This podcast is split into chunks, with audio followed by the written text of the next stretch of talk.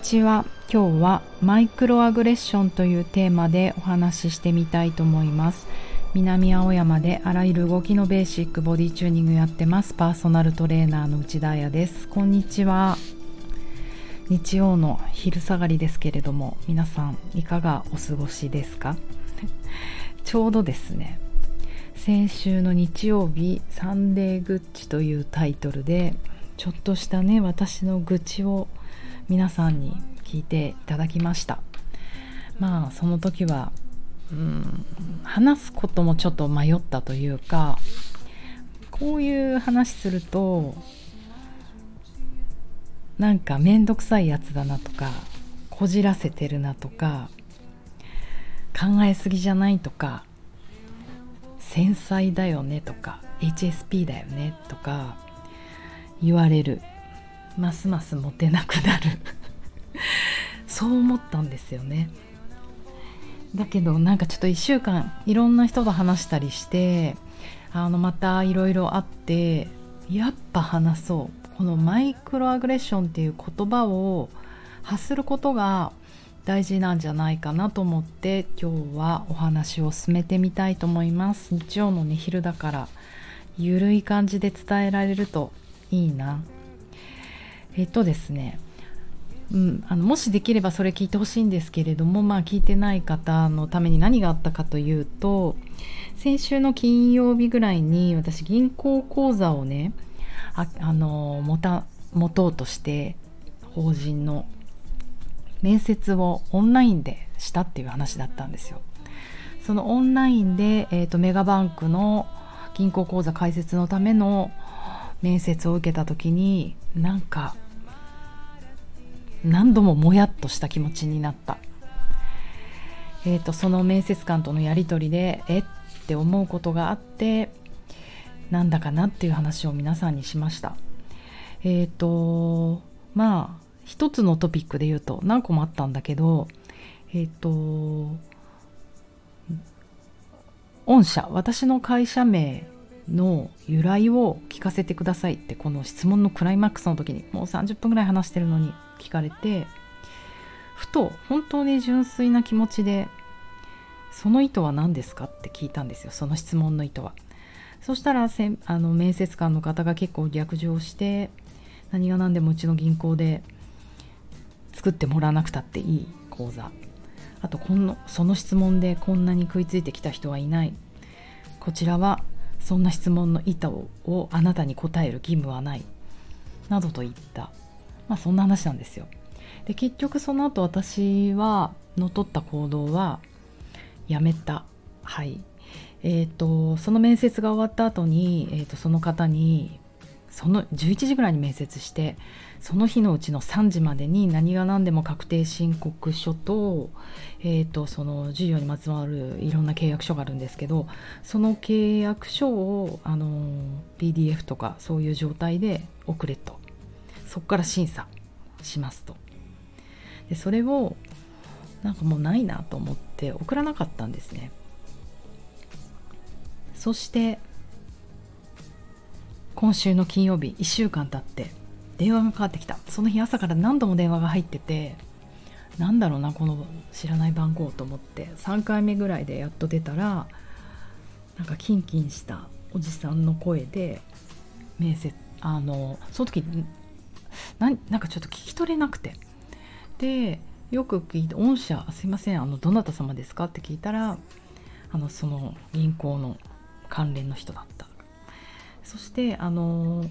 お忙しいことは分かってるんですけれども早く書類を送っていただかないと審査に入れないのでって言われてあこの間のことかと思ってちょっともう忘れてるぐらい遠いかなとのことだったけど言われあれ？なんかまるで他人事のようにいっぱいその方が電話の向こうで言い続けるのであれ？もしかして面接をしてくださった方ですか？ってこう聞かなきゃ分かんないぐらい結構作業みたいな感じで聞いてきて。で向こうも「ああそうですそうです先日はありがとうございました」みたいな声を聞いてやはり声ってすごい。もうなかったことにしよう。こういう面倒くさいことはしたくない。あの怒るとどれだけカロリーとエネルギーを使うか体に悪いか知ってるのでいいする他の銀行を探そうって思ったんだけどもうグググって私の気持ちが盛り上がってきてあこの人だよねと思ってもう言ったんですよ電話口で「あすいません。あの私辞退させていただくことにしました」ってというのはこの間の面接でなんかすごく嫌な気持ちになることが数点あったのでこのままあの関係をねいくら一生懸命口座作っても大事なお金をやり取りする場所を御社に預けるのはすごく不安に思ったんです。全て面接でって言ったらその方がもう「ああそうなんですかそうなんですかあ分かりました全然いいんですけどとにかく手続きをしてください」とにかくあのその書類を送らないにしてもなんかやめたみたいなあの手続きをしないとって言われてもう本当にカチンときてあそんなにごめんなんかすいませんでした嫌な気持ちにさせてとかなぜですかとかそういうこともなくてあなたとの面接でそう思ったのにもう本当嫌だと思ってあのマイクロアグレッションって言葉ご存知ですかってこう 言ってみたんですよ。多分そういうことが起こったんだと思います。あの面接でって言ってもああもうそんなのは大変大変なんたらかんたらでとにかく手続きをしか言わないのであのこういったことってどこかに当初的なことをしたりできるんですか？ってはいはいご勝手にって言われたのでおいおいもう私に火をつけたなと思ったんですけれどもそれにはあの理由があります。私もちゃんといろいろ自分の立場とかを客観的に自分じゃわからないから他の人に聞いたりして偶然なんですけれども、まあ、私が定期的に受けてるカウンセリングがあって、えーと、先週のちょうど日曜の夜だったんですよ。別にこんな件で私の大事な時間とお金を使いたくないからこんな件を相談するつもりなかったけれども私が抱えてる問題まあの中にまあそういえば最近私だってうまくやりたいのにこうやって人とぶつかってしまうことがあるんですよ。実は銀行面接でこういうことがあってみたいなことを言った時にまあそのカウンセラーの人に「いや内田さんそれマイクロアグレッションだよね」って言われてはっと思ったんですよ。私はこれは入らないと思っていたから。じゃあねそもそもマイクロアグレッションって聞き慣れない言葉ですね。私も今勉強中なんですけれどもどんな言葉かというのそうそう今日はですねその話がメインなんですよ。あのいうちょっと説明をね調べながらしてみたいと思いますね。マイクロアグレッションというのは日本語でまあ訳すと小さな攻撃性というもので、えっ、と人と関わる時に相手を差別したりとか傷つけたりする意図はないんだけど相手の心にちょっとした影を落とすような言動や行動のことをマイクロアグレッションと言いますと。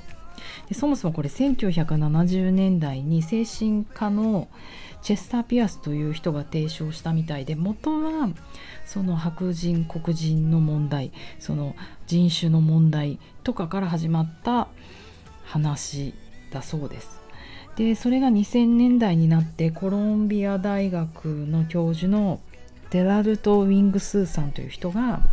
えーと、もっともっとこう日常に落としてきて特定のコミュニティに属しと属しているというだけで否定的なメッセージを向けられる。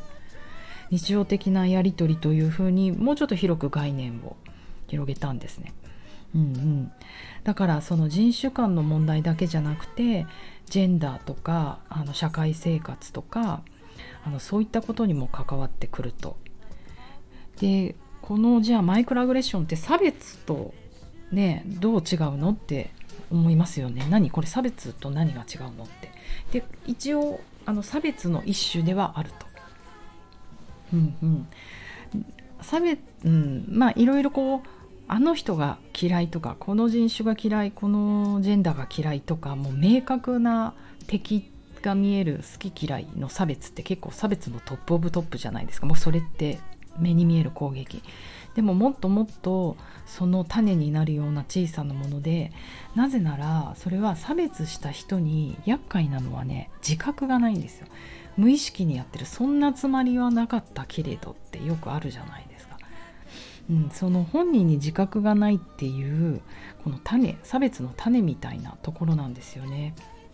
うん。特定の人々がすごい嫌いとかなんかもう攻撃するとか分かりやい分かりやすい差別ではなくて見る人によっては差別的に見えるけど見る人によってはそれ差別じゃなくないと思えてしまうなんか細やかなやり取りの中で起こるんですよ。で多数派である人々は無視できる、うん、という不公平な構造があるのがこのマイクロアグレッションでやっぱマイノリあマジョリティにいる人は気づかない。あと特権的階級にいる人も気づかないと。うん、ねでもじゃあマイノリティの人たちその攻撃を受けた人たちは何年経ってもこの先方にとっては無意識なマイクロアグレッション差別を受けてああ自分ってアウトサイダーなんだな。社会のマイノリティなんだなっていうあのずっとこの孤独をね抱き続けあの自尊心がなくなる。いやまさにそう。うつとか気力の低下。仕事の生産を下げるなどさまざまな悪影響につながると言われていてだからこれもまさにトラウマ症状だから社会トラウマの一つとして最近はカウントされている。そうです。うん、じゃあ私とその彼の間には何彼じゃない面接官の間に何,、まあ、何が起こったかっていうとやはりあの面接官の人たち、まあ、その銀行サイドにいる人たちは特権階級ってことですよね。うん、でそういう人たちのやっぱり言動に私が傷つくとなんだろうね、まあ、ちょっとこれ他の例を見ていくとあの分かりやすいので今ちょっとねネットで詳しい記事があるので見てしまうけど例えば話戻りますが人種間か。うんうん。人種間いいか。日常でね起こりやすいマイクロアグレッションってどんなものがあるかっていうとあの面白いですよ。新入社員にしては君いいこと言うね。これって隠されたメッセージは何かというと新入社員は本来大したことない。若者はアホだ。これ私が付け足した。はい。えーと、障害者なのに君頑張ってるね。障害者は常に弱者である。これが隠されたメッセージね。で向こうの言動。背が高いね。バスケやってたの。隠されたメッセージ。身長以外の特徴は無視。行動。夜道で外国人を見たら避けて通る。隠されたメッセージはあなたは危険な人と。うんうん。あとは例えばジェンダーだと女性でも頑張れば正当に評価されますとか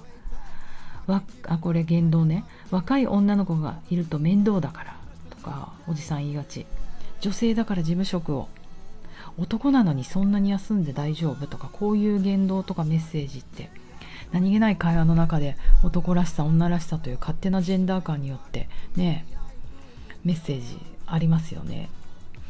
これを聞いて傷つく人いると思う。私もなんか嫌だなと思うことばかり。例えば年齢だとさっきの新入社員にしては意外とやるなとか高齢者なのに IT 使えてすごいねとか、うん、そういうエイシズムっていうんだね。年齢の差別。なんかもちろんいろいろ調べていくと自分も気をつけなきゃと思うことがあって海外の人にお箸使うの上手だねとかさそういうこともマイクロアグレッションになっていく、うん、例えばじゃあそうね。じゃあ社会的弱者って何かっていうとすごい残念だけどあの今で言うと例えば私のようにシングルレディ一人で生きている女の人とかも見えない偏見持ってますよね。あとシングルマザーでしょ？あと病気の人たちとか子供とか老人とか同じか年齢か。あと LGBTQ のジェンダーの人たちとか学歴とかね。年生活スタイルとかとにかくそのマイノリティとか社会的立場の弱いという偏見を持たれた人のことだよね。うん。難しいね。じゃあやっぱり私とその面接官みたいな人の間に何が起こったかっていうとまず向こうは特権階級ですよね。銀行で働くとかって高学歴で分かんない。昭和のおじさんだからそうなんじゃないの。そういう感じ。あときっと管理職と管理職っていうか年齢も結構いってらっしゃったし立場がね終わりなのかもしれないし。まあ面接をする人される人ってだけでもう立場が明確じゃないですか。強弱が。うん、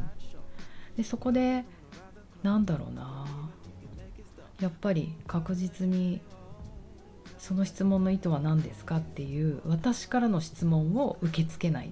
ていうのもなんか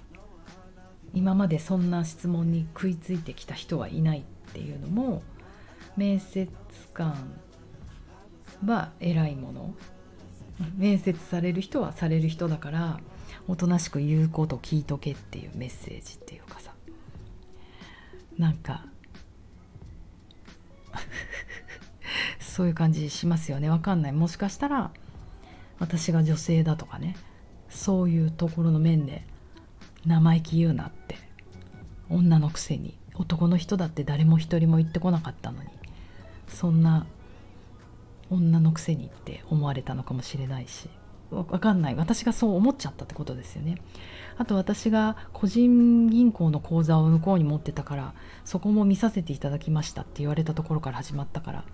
大してお金も入金できないような人間が面接にそんなに時間取るんじゃねえって思われたような気持ちもしたしね時間取ったのは向こうのせいだけどねまあとにかく嫌だなってすごく思ったんですよ。うん、あのしかも本当にかわいそう銀行がなぜならこの面接官への私の嫌な気持ちって結局はその会社に向くわけじゃないですか。現になんかあのこの1週間駅によく行くんですけれどもその道中に必ず駅の近くにもうここ便利いいとこにあるよねこのメガバンクっていうところにどこにでもあるので目にするじゃないですか。1日3回も4回も都会に住んでると。そうするとそのあの赤い看板が目に入るともう心の銃でパシッて撃ってる。トラウマだよね。損だよね銀行って思います。だからどうなんだろうこういうのって思ったので。ね皆さんもそういうことってありませんか？やっぱり相手がね無意識だから無自覚だから何してもいいってなんかいろんなシーンで思うけどあごめんごめんそんなのそんなつもりで言ったんじゃないのそんなつもりでやったんじゃないのそんなつもりで来たんじゃないのって言われてうーんだったら全てが許されるのかってすごく葛藤することいっぱいあるんですよね社会生活をする上で。だからこれってアンコンシャスバイアスの一種だよね。無意識のバイアスというかもうその人がすでに偏見を持っていると、うんうん、だからじゃあどうしたらいいのかっていうとあの本当にもうこれ気づくしかないと。だから正直言ってこの私た私のような下からのものがビャビャ吠えてもしょうがないんですよ。その特権階級にいる人たちが自ら気づいて学んでいかないとあこういう発言もそうなるんだっていう。あのそういうことに気づいていかないと社会は変わらない。だけどここで私が、まあ、ある意味もう絶望感感じたわけじゃないですか。もうこんな人と話してもしょうがない。他の銀行行けばいいことだからなかったことにしちゃおう騙しちゃおうって。これってまさにあのストレスを受けた時私たちオルガニックな生き物はファイトアフライト戦うか逃げるかする。えー、とそしてそれができないとなるとあのフリーズする。まあ泣き寝入りする諦め絶望感ってまさにそのフリーズのとこだと思うので体に良くないよね。と思って私はあのちゃんと発言していくことにしました。だってこのマイクロアグレッションマイクロアグレッションって言葉もちろんそのおじさんは知らなかったしあのそんなにまだ出てきてる言葉じゃないと思うのでそういうものがあるってことを知ることで救われる人がいるかもしれないし結局こういうことをね毎日毎日社会生活で受けてると自信喪失になるんですよ。私も結局カウンセリングに行って最近肩透かしなのはいや私がこうやっていろいろうまくいかないのは私が悪いんじゃないかっていう思考になる。だから私は自分を変えてもっと生きやすくなりたいっていう。もうめっちゃ前向きじゃない？でもカウンセラーの人に最近言われるのはそれはマイクロアグレッションだから内田さんの何が悪いの？ってなるとおっと危ない。私もこういう社会の見えない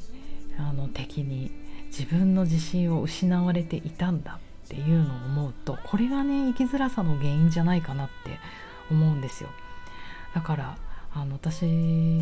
の周りにも体を変えたいとかもっと良くなりたいとか今の自分じゃダメだと思ってあのいろいろトレーニングに来てくれる人とかもいるんだけどうん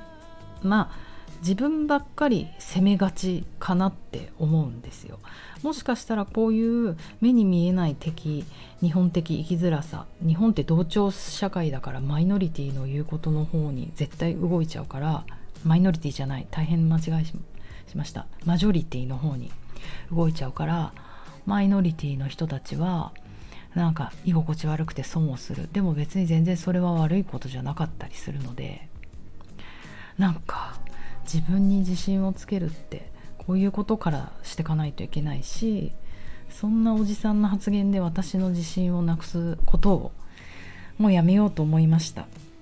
なんか